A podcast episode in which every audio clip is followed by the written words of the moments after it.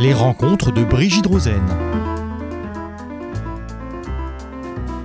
Bonjour. J'ai l'impression aujourd'hui de vous faire rencontrer mes premières amours, puisque nous allons parler et de droit, et de la famille, et des avocats. En clair, je ne sais pas si ça me rajeunit ou si ça ne me rajeunit pas, mais en tout cas, Barbara René Veil, c'est un plaisir absolument infini de vous recevoir, et vraiment merci d'être là. Merci à vous, Brigitte. Alors, Barbara, vous êtes un avocat spécialisé, il n'y en a pas beaucoup, très brillant, et qui aime ce qu'elle fait, respecte ses clients, respecte les magistrats, en clair, est digne d'être appelé avocat. Alors, je ne vais pas vous appeler maître, ce serait trop pompeux. Je vais continuer à vous appeler, comme je le fais toujours, Barbara. Mais vous allez, et nous parler de vous. Alors, je sais que ça vous gêne. Je connais votre, votre pudeur euh, totalement extrême et votre modestie. Ça, je vais peut-être un peu la transgresser. Mais vous allez parler du droit de la famille et de toute cette évolution. Alors, je ne me rajeunirai pas si je dirais que j'ai plus connu que vous cette évolution, puisque moi, quand j'avais commencé, quand j'étais avocat, le droit de la famille, c'était les chiens écrasés.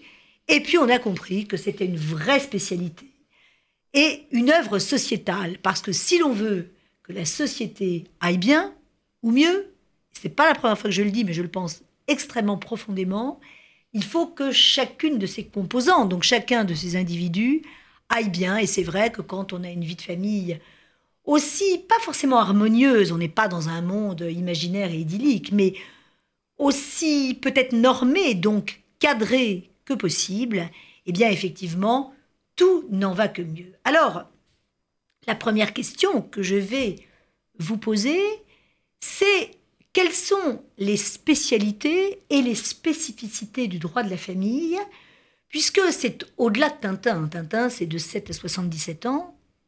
Pour nous, la famille, c'est avant, dès la conception, et malheureusement, après. En dehors Après. de toute notion de croyance. Mais les successions. Alors, est-ce que vous pouvez, en quelques minutes, nous, nous dire tout ce que cela comporte et induit? D'abord, je vous remercie, Brigitte, de me recevoir. C'est un bonheur hein, pour nos auditeurs, c'est un bonheur. Et c'est un bonheur pour moi également, et vous le savez. La famille, c'est tout. Et c'est tout pour chacun d'entre nous. Et vous le savez peut-être mieux que quiconque. De la conception, puisque la famille, c'est aussi la conception. De la conception qu'on n'a pas voulu, et des problèmes de recherche ou de contestation de paternité. De la vie harmonieuse, ça sera le contrat de mariage, parce qu'effectivement, on pourra établir un contrat de mariage qui régira nos relations. C'est aussi, parfois, lorsqu'on est plus jeune, la rupture des fiançailles. Quelles en sont les conséquences? C'est lorsque vous séparez le droit de ce qu'on appellera la défamille, parce que le droit de la famille, c'est aussi celui de la défamille, comment se séparer, comment divorcer, comment conserver ou non ses enfants, que faire de ses enfants, comment organiser leur vie, comment organiser son avenir, parce que ça, c'est le plus souvent compliqué et le plus angoissant lorsque l'on se sépare.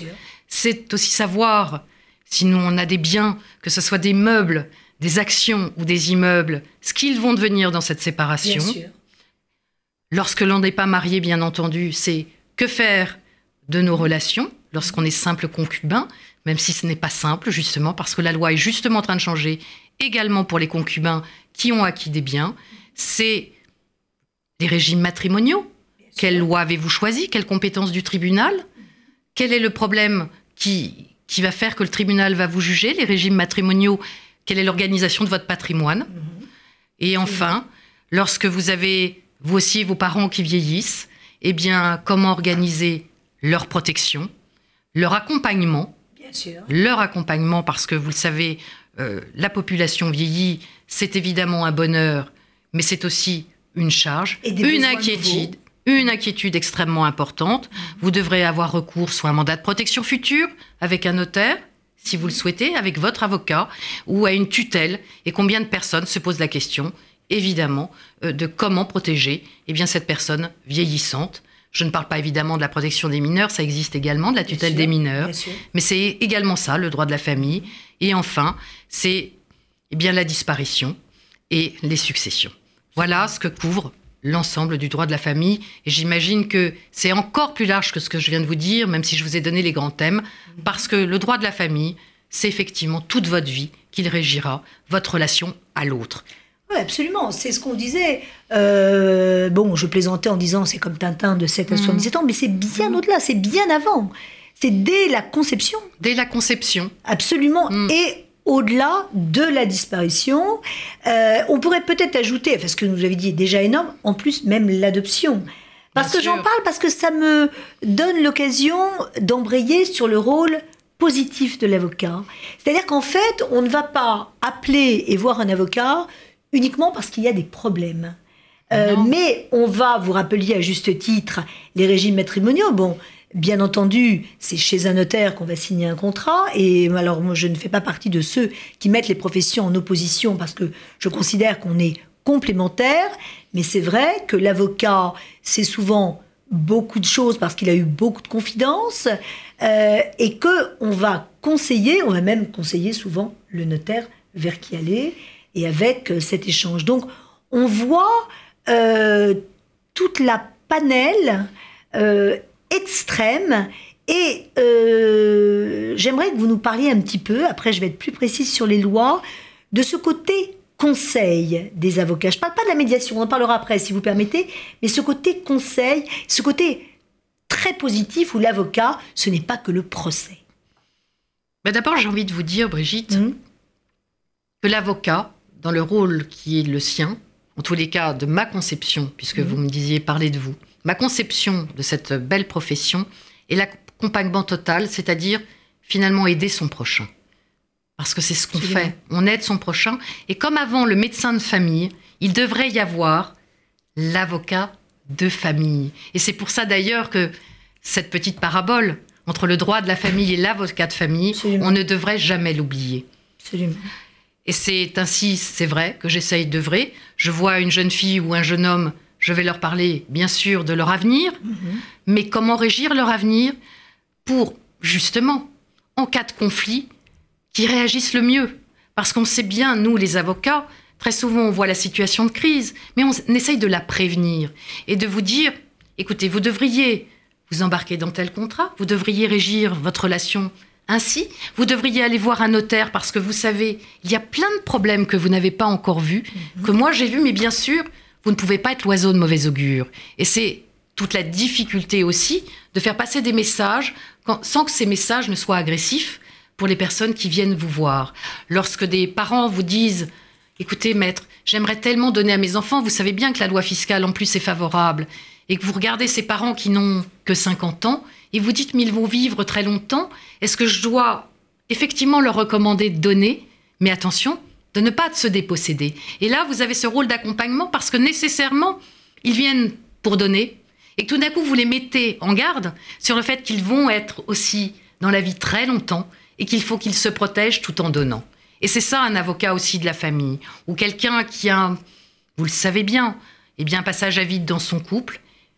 Bien sûr que vous ne lui recommandez pas dès le premier rendez-vous de se séparer. Vous essayez de lui donner des pistes, des moyens, même de dégoupiller son mal-être, tout en lui conseillant quelques petites ficelles pour pas qu'il se retrouve évidemment dehors de chez lui, sans la garde de ses enfants, ou qu'il commette des impairs sous la colère ou le chagrin, qui seraient ensuite irrécupérables. Absolument, absolument. Alors ce que je trouve très intéressant, c'est que d'abord, l'avocat et la famille servent la société et la justice, valeurs absolument fondamentales dans nos démocraties et indépendantes, et euh, de la même manière euh, concerne la transmission et le livre, valeurs pour nous ô combien tout aussi importantes. Alors, ça m'amène le livre à, euh, ce que je vois que les minutes passent extrêmement vite, à vous poser la deuxième question. Nous avons tous entendu, à tout le moins, qu'il y avait, depuis le 1er janvier de notre année, une nouvelle transformation de la loi sur le divorce, puisque l'on peut divorcer sans juge. Alors, est-ce que vous pouvez rapidement nous indiquer à quel cas cela s'applique? Et puis, je vais être très indiscrète, mais vous êtes une femme de conviction et un avocat de conviction, ce que vous en pensez. Oui, cette nouvelle loi, vous l'avez rappelé, Brigitte, fait couler beaucoup d'encre. Tout d'abord parce que les justiciables pense que de ne plus passer, parce que c'est la grande nouveauté, les consentements mutuels, le divorce par consentement mutuel ne va plus passer devant un magistrat, sauf lorsque des enfants mineurs en feront la demande, demande que vous devez, évidemment, vous devez prévenir vos enfants mineurs de ce qu'ils peuvent être entendus par le juge. En dehors de ce cadre, vous pourrez réglementer sans la consécration de la justice, et c'est la grande nouveauté, Oui. eh bien les accords d'aller prendre avec votre conjoint. Vous devrez nécessairement avoir deux avocats, ce qui n'était pas le cas précédemment, et vous devrez réglementer totalement une convention acceptant tel et tel principe de votre divorce, avec une particularité, c'est que cette convention vous sera adressée effectivement en lettre recommandée et vous n'aurez plus à enregistrer devant un tribunal, mais vous n'aurez plus eh bien, le sacro-saint magistrat qui regardera si vos conventions étaient équilibrées. Alors oui, c'est une très grande nouveauté. Je pense que tous les justiciables pensent que cela ira beaucoup plus vite.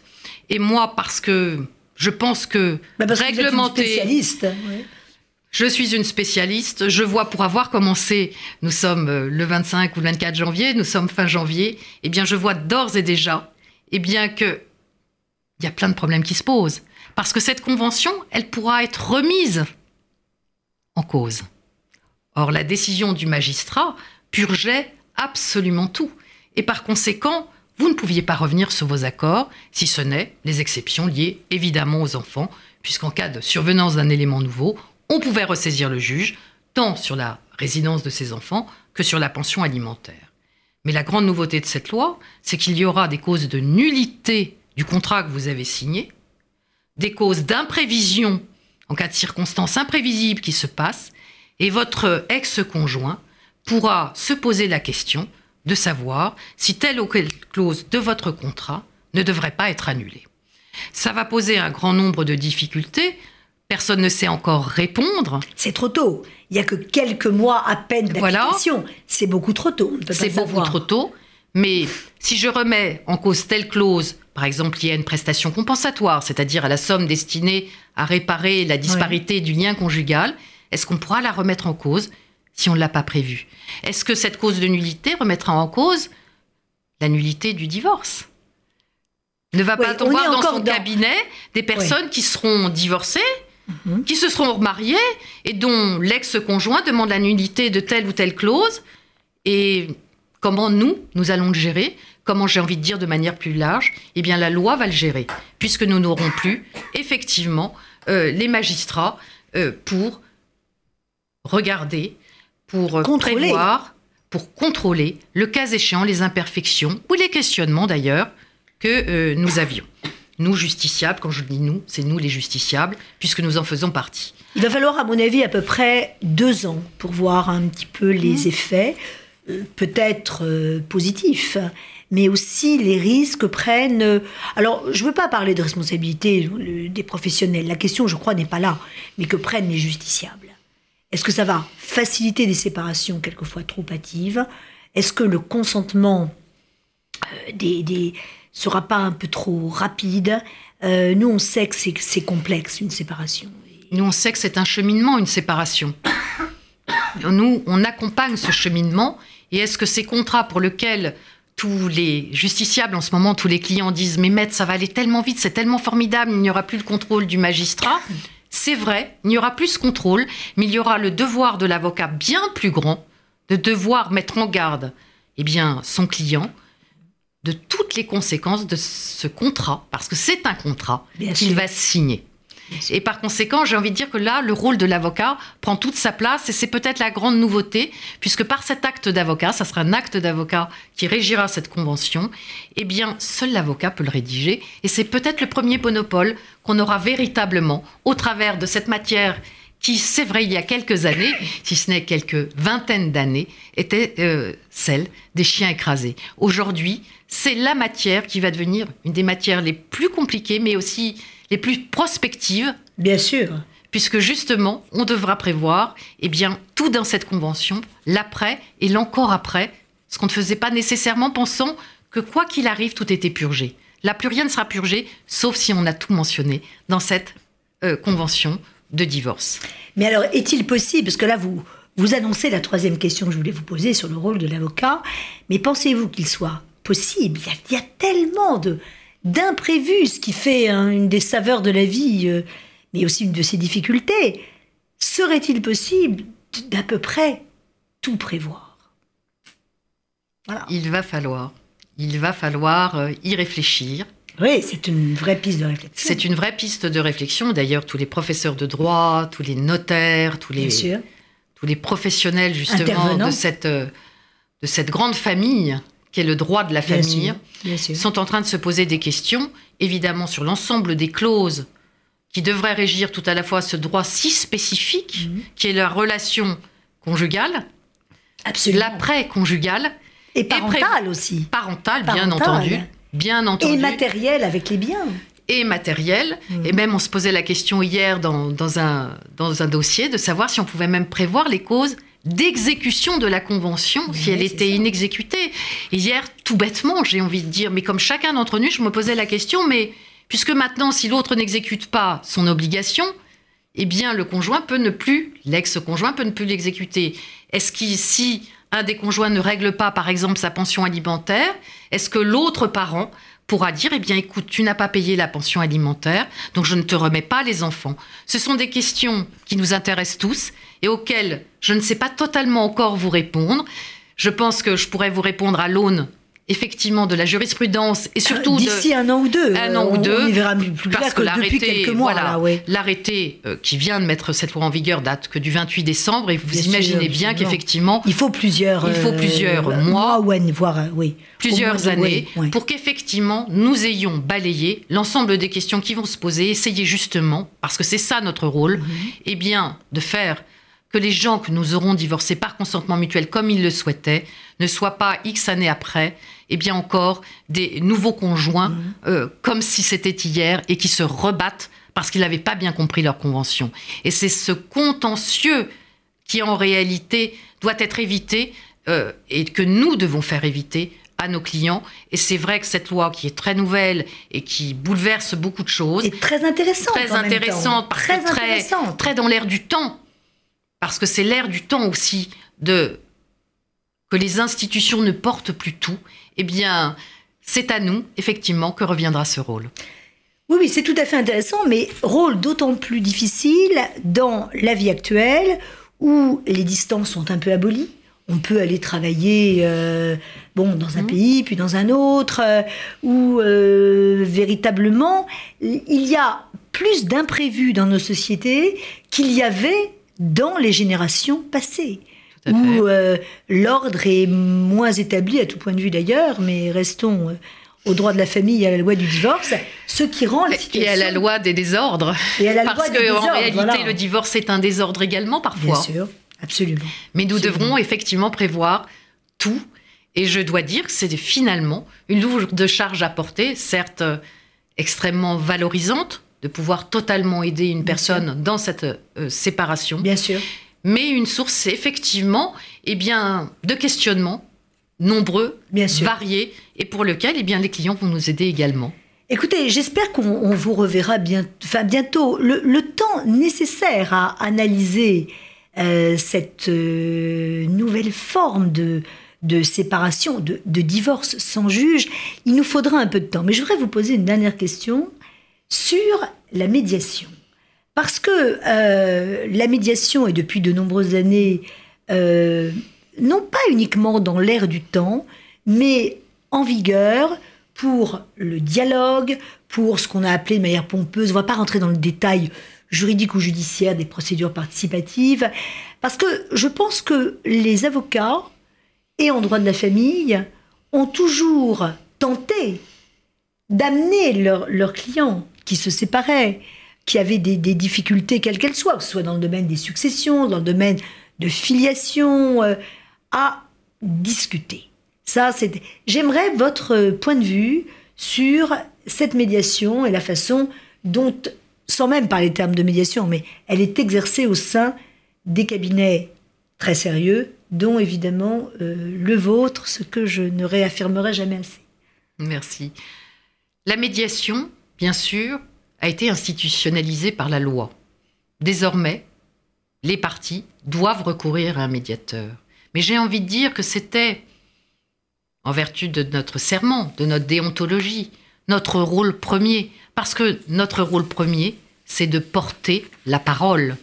Or, cette parole, on a recours à un médiateur, mais nous, les avocats, ne sommes-nous pas des médiateurs? Ah, Ne devrions pas justement porter cette parole avec, je dirais, le recul nécessaire, sans parfois la haine, la colère, le chagrin qu'ont nos clients, mais sans faire le porte-parole pour que l'autre entende également ce que son futur ex-conjoint a à dire, tant pour lui-même que pour l'autre, que pour surtout, parce que c'est également pour cela que le médiateur a été mis en place, pour les enfants et leur intérêt supérieur. Bien sûr.